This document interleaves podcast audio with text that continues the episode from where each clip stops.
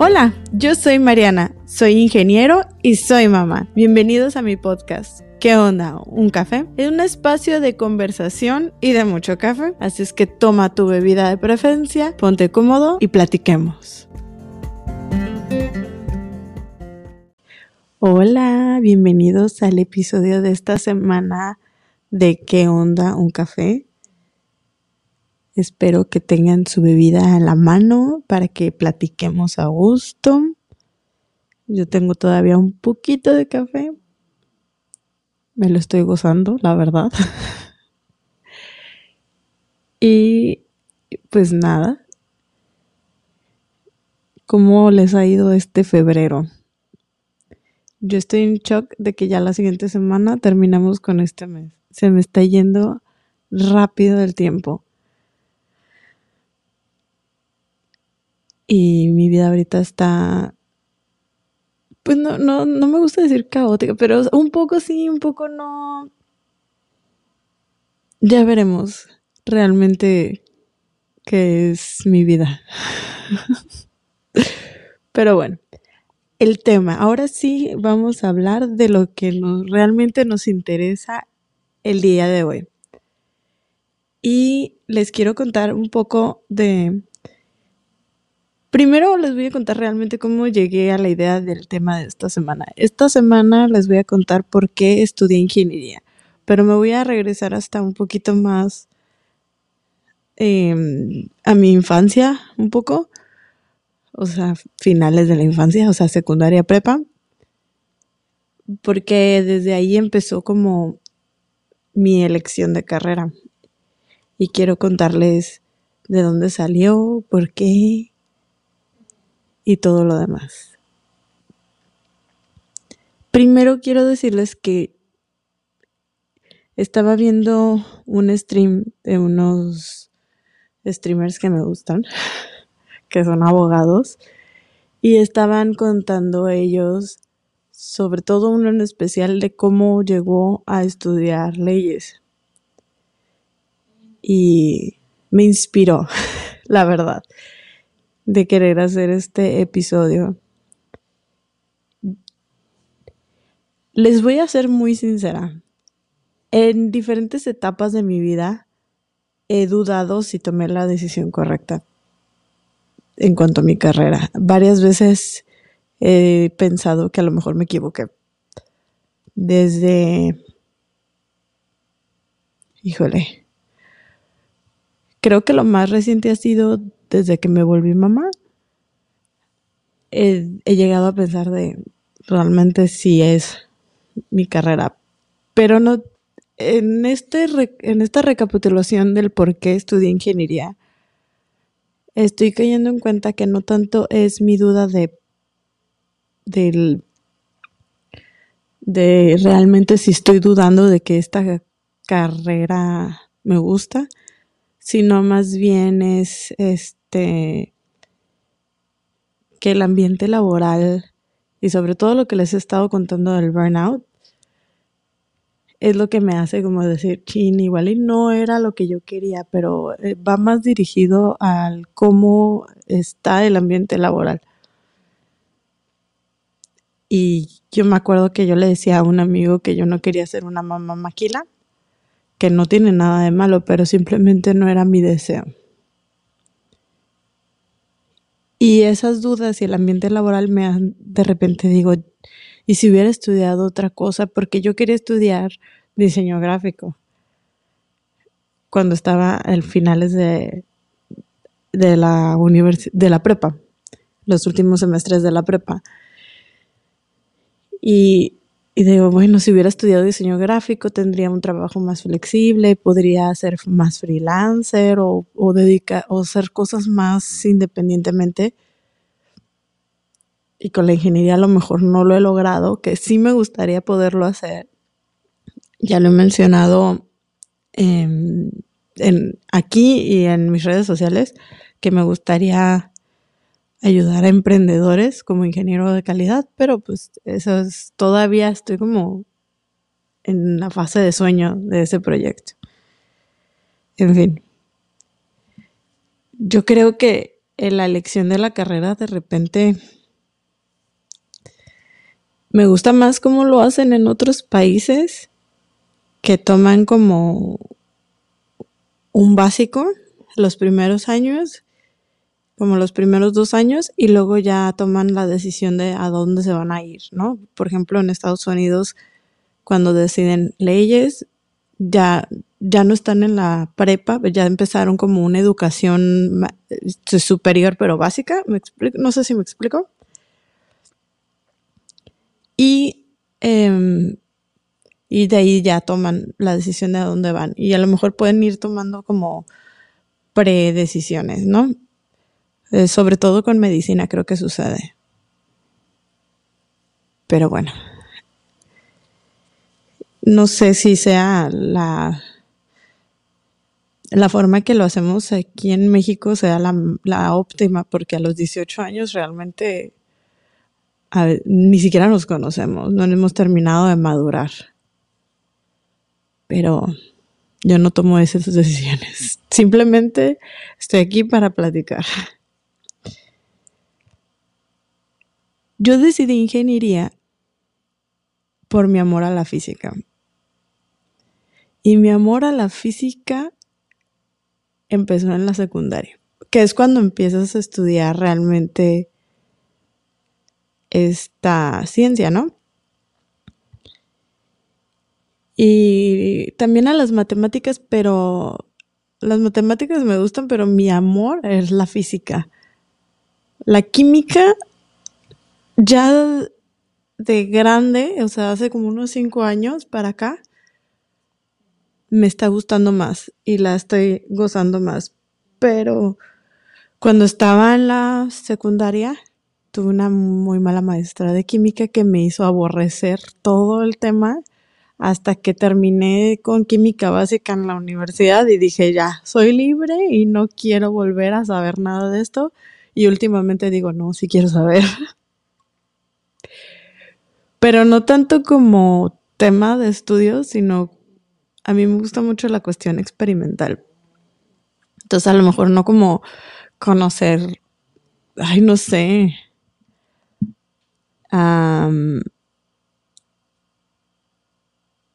las ecuaciones químicas y esas cosas, cómo balancearlos, pero no sé, más bien en cuanto a materiales y cómo trabajan y ese tipo de cosas, pero sí un poquito más por la cuestión química. Pero bueno, mi amor a la física nació con mi profesor de secundaria. Ese profesor de física en secundaria era muy divertido. Se la pasaba sacándonos al patio a hacer experimentos, nos enseñaba como, como la parte teórica, pero mucho era estar fuera y ver cómo funcionaban las cosas realmente. Entonces, construía como pistas con las bancas de la escuela y entonces íbamos, tirábamos pelotas para ir midiendo la fricción, para ver y tomábamos ciertas cantidades de tiempo como lapsos para medir velocidades. Me acuerdo que nos mandó al súper para llenar bolsas del súper pero con arena y en la afuera de la escuela había como una bajadita. Entonces se subía él a su carro y era como un hatchback. Entonces abría la cajuela y había un compañero, habían dos o tres compañeros adentro del carro, ¿no? Entonces ponía el carro neutral sin, sin prenderlo y los compañeros que estaban en la parte de atrás, uno tomaba el tiempo y el otro tiraba bolsas, ¿no? Entonces dejaba ir el carro neutral y iban así, el que iba viendo el, cronómetro le decía ya, ¿no? Cada intervalo de tiempo y entonces iban tirando las bolsitas y ya todos los demás íbamos a medir y entonces con eso calculábamos la velocidad del carro en cada pedazo entre bolsa y bolsa hasta que se tenía. Y de esa manera nos explicó la fricción, nos enseñó la, las velocidades, cómo funciona la aceleración, la, la desaceleración, etc. Entonces, a mí me, me gustaba mucho su, su método de enseñanza, nos hizo muy hands-on, muy involucrados y era muy divertido. Y desde ahí me enamoré de la física. Y mi amor por la física realmente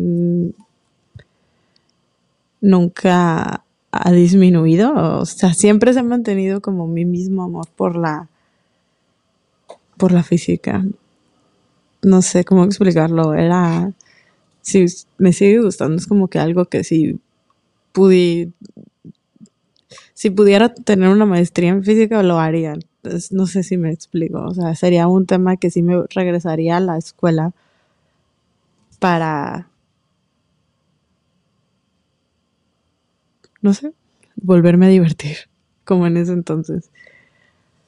Y las matemáticas sí me gustan, pero más que nada como una herramienta para este tipo de ciencias, como la física, y les digo que últimamente más la,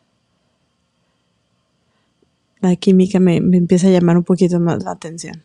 La aerodinámica, porque pues como ya les he contado, yo estoy en la industria aeroespacial, la cuestión de estrés, de cómo los interiores de los aviones tienen que aguantar ciertas fuerzas, cómo medirlos, las las pruebas que se les tienen que hacer. Ese tipo de cosas a mí me gustan mucho.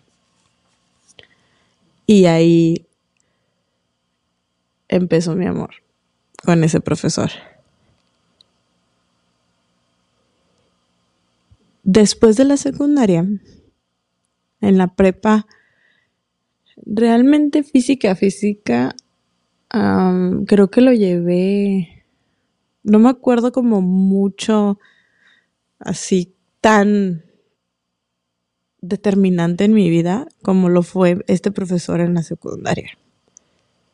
Que si lo viera otra vez le diría, tú fuiste una gran influencia en mi vida y gracias a como tú me enseñaste es que estudié ingeniería.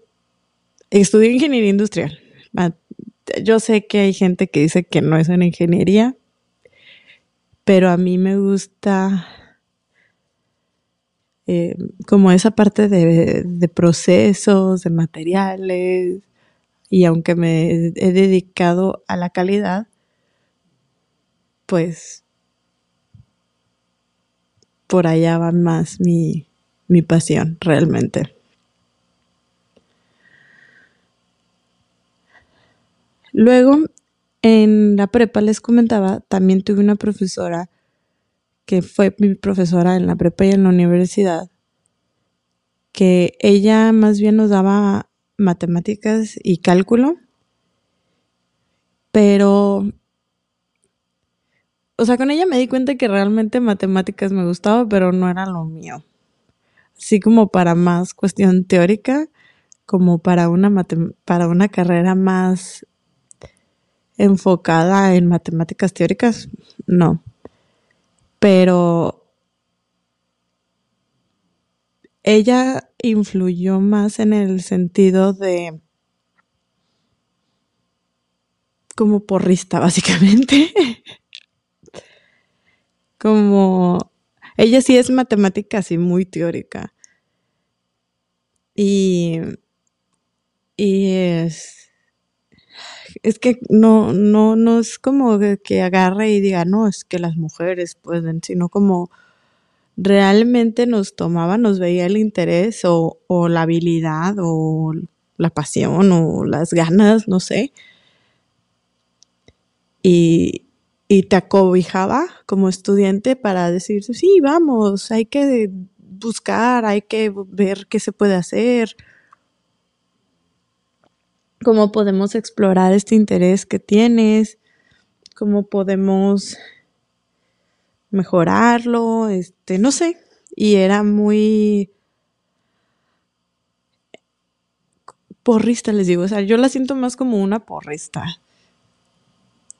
Yo sé que mi experiencia con ella no es la misma de todas mis, mis amigas que también tuvieron clases con ella, pero no, no sé, a lo mejor es más como que vio una habilidad en mí o una curiosidad en mí y me acobijó de esa manera y por eso mi experiencia con ella fue diferente.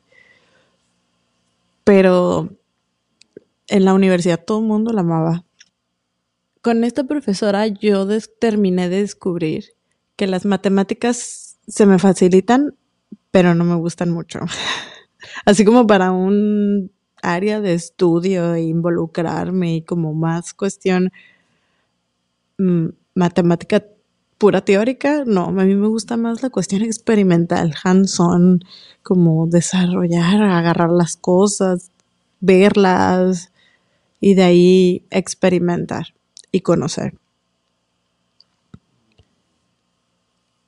Pero sí nos llevaba a competencias de matemáticas a una universidad en Estados Unidos. Eso fue cuando estábamos en la prepa.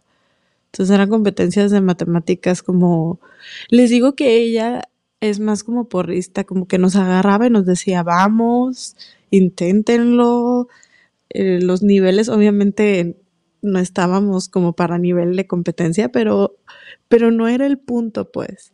El punto era, ustedes pueden, inténtenlo, no es como completamente imposible y nos daba mucho feedback positivo después de ese tipo de competencias, como de, de, comentarnos cómo te sentiste, cómo lo viste, dónde te sentiste mejor, qué te sentiste peor, todo eso, con el propósito de seguir alimentando ese interés o esa habilidad de que no se nos cerrara el mundo de, ese tipo de comentarios que de repente escucho de, ah, no, esto es para mujeres y esto no es para mujeres, las mujeres no, no entienden las matemáticas, pero no, no lo decía como de esa manera de, ay, claro que las mujeres pueden, véanme a mí, no, no, era como agarrar esa habilidad o curiosidad que veía en nosotros y llevarnos a experimentarla, a, a sentirla, a tocar otro tipo de, a ver otras cosas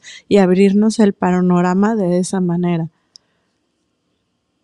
Y con ella lo que sí me gustó mucho fue el cálculo. Tanto el este diferencial como el integral. El de ecuaciones diferenciales no me acuerdo. Ella me dio cálculo en la universidad cálculo diferencial e integral lo tuve con otra maestra y las, las ecuaciones diferenciales la verdad es que no me acuerdo mucho del tema, pero me acuerdo que pasé la materia fácil, pero ya no me acuerdo ni para qué sirven. Los otros sí, están un poquito más fáciles de entender.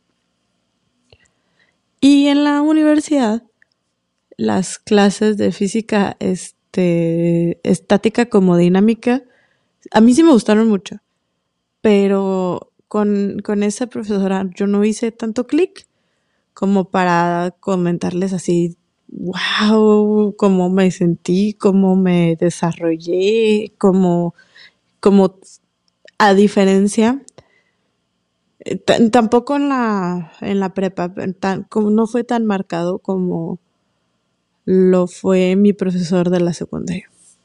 Pero pero sí me acuerdo de los temas y todavía son cosas como que puedo visualizar cuando se presenta un problema. Cuando, por ejemplo, hablan de las fuerzas a las que se someten las partes dentro de los aviones, puedo imaginarme como los vectores y más o menos pensar cómo los ingenieros de diseño deberían de estar pensando que se tienen que aplicar las fuerzas para, para calcular y diseñar. Que no sé si lo hacen, la verdad, porque de repente me... Sobre todo con los interiores. Es más probable que con los exteriores y el fuselaje sí lo hagan, pero en los interiores de repente sí me topo con cosas que digo, mm, me, me estás dejando mucho que desear. No lo sé. Pero también hay de partes críticas a partes críticas. Hay cosas que no son tan Em, delicadas en cuanto a fuerzas como otras, ¿no? Entonces hay piezas que se someten a estrés, o así es como se le llama en la industria, y esas son como más críticas en ese aspecto, y a lo mejor los diseñadores de esas piezas sí toman otras consideraciones. Pero todavía les digo, eso que, que vi en la universidad lo puedo visualizar cuando hay algún problema o cuando me cuentan cosas. Antes de entrar a la universidad, les digo, yo quería diseño gráfico. Y luego, como, no es que, no demerito la carrera, para nada, pero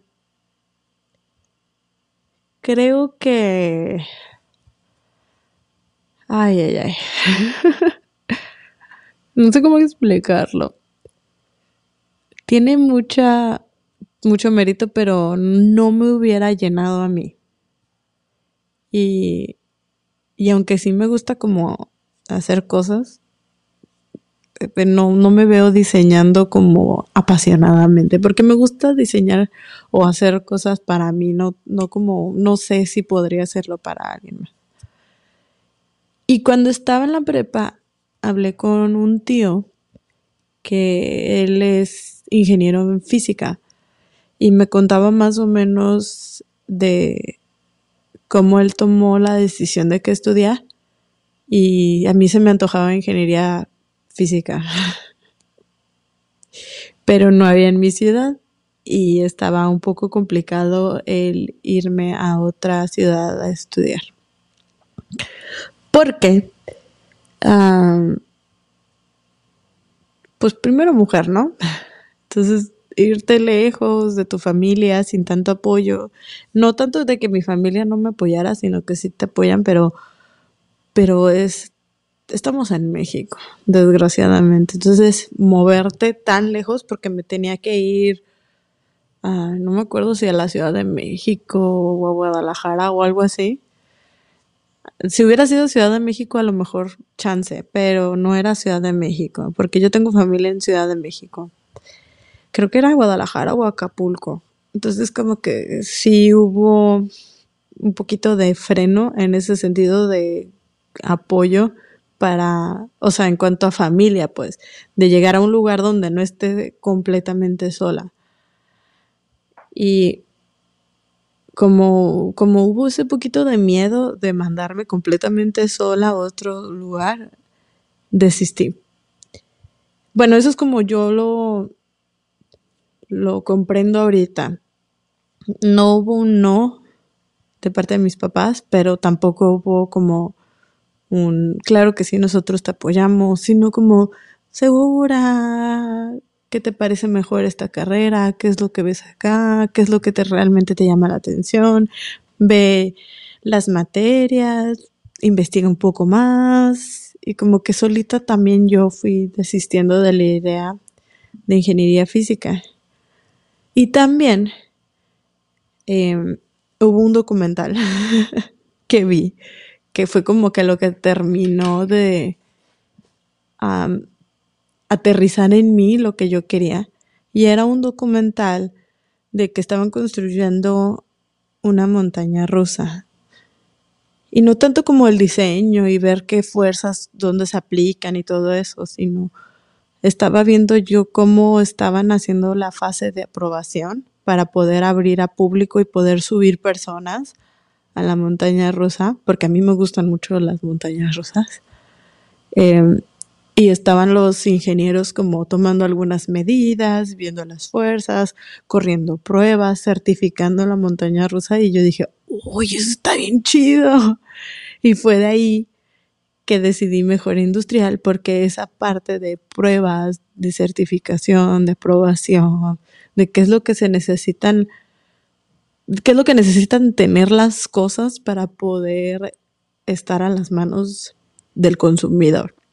En cuanto a pruebas, a, no sé, o sea, lo que realmente necesitan eh, para poder abrir, ¿no? En, el caso de las montañas rusas, para poder abrir al público y que se puedan subir y que no haya pecs.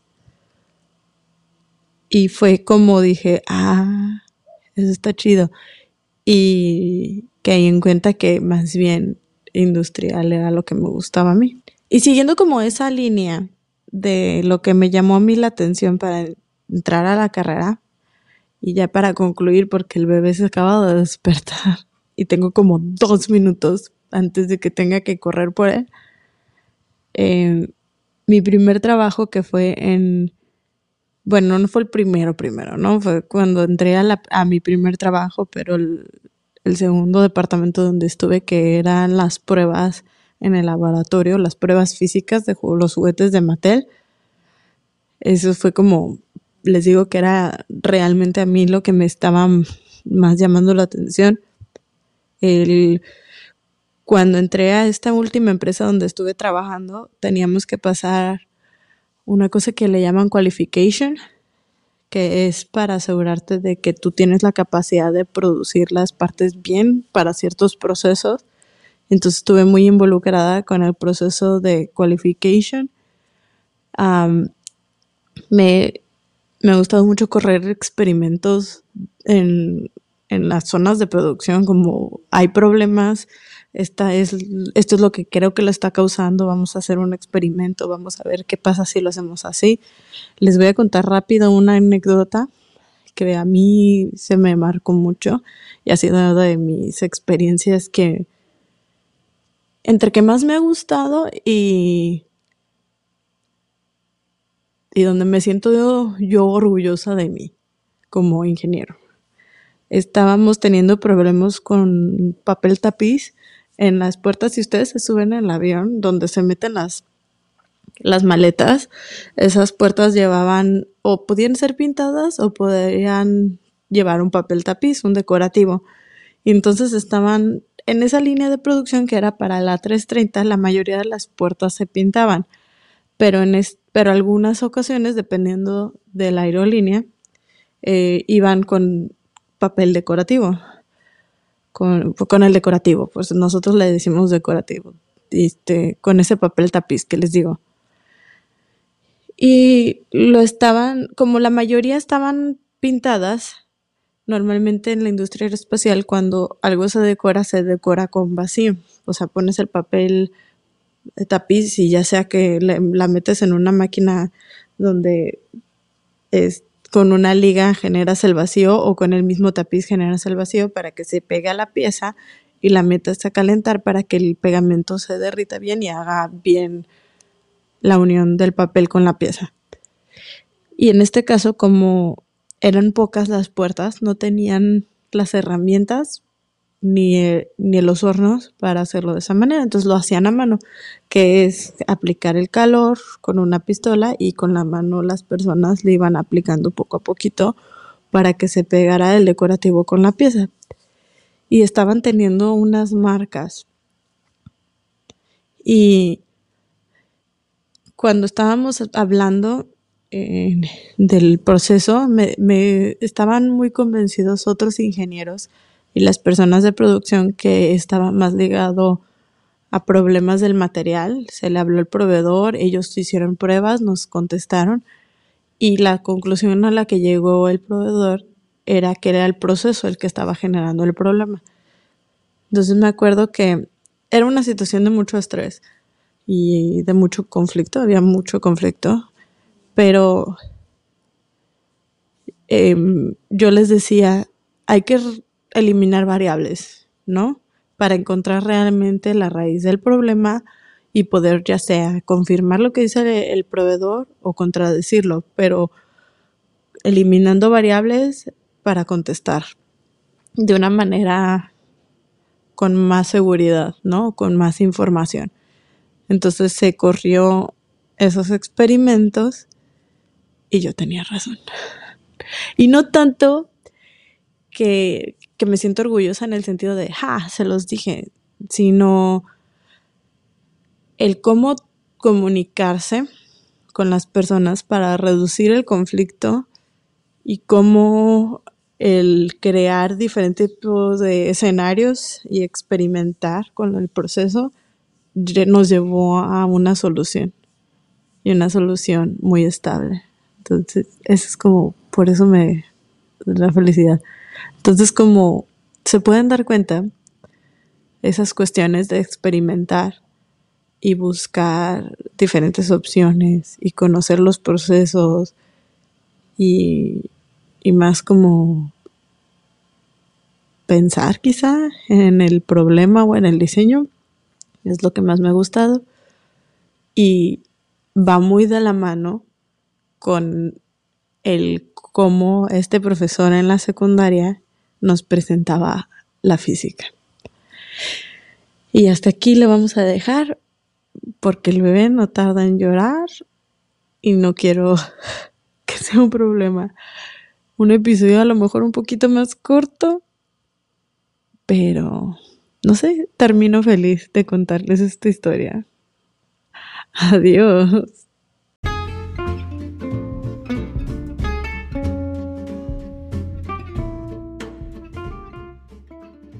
Muchas gracias por escucharnos. Sigamos platicando en mis redes sociales. Puedes encontrarme como arroba hola yo soy Mariana. También puedes unirte a las grabaciones en vivo por YouTube, Facebook y Twitch. No olvides darle seguir al podcast y dejar tu bella reseña. Hasta la próxima.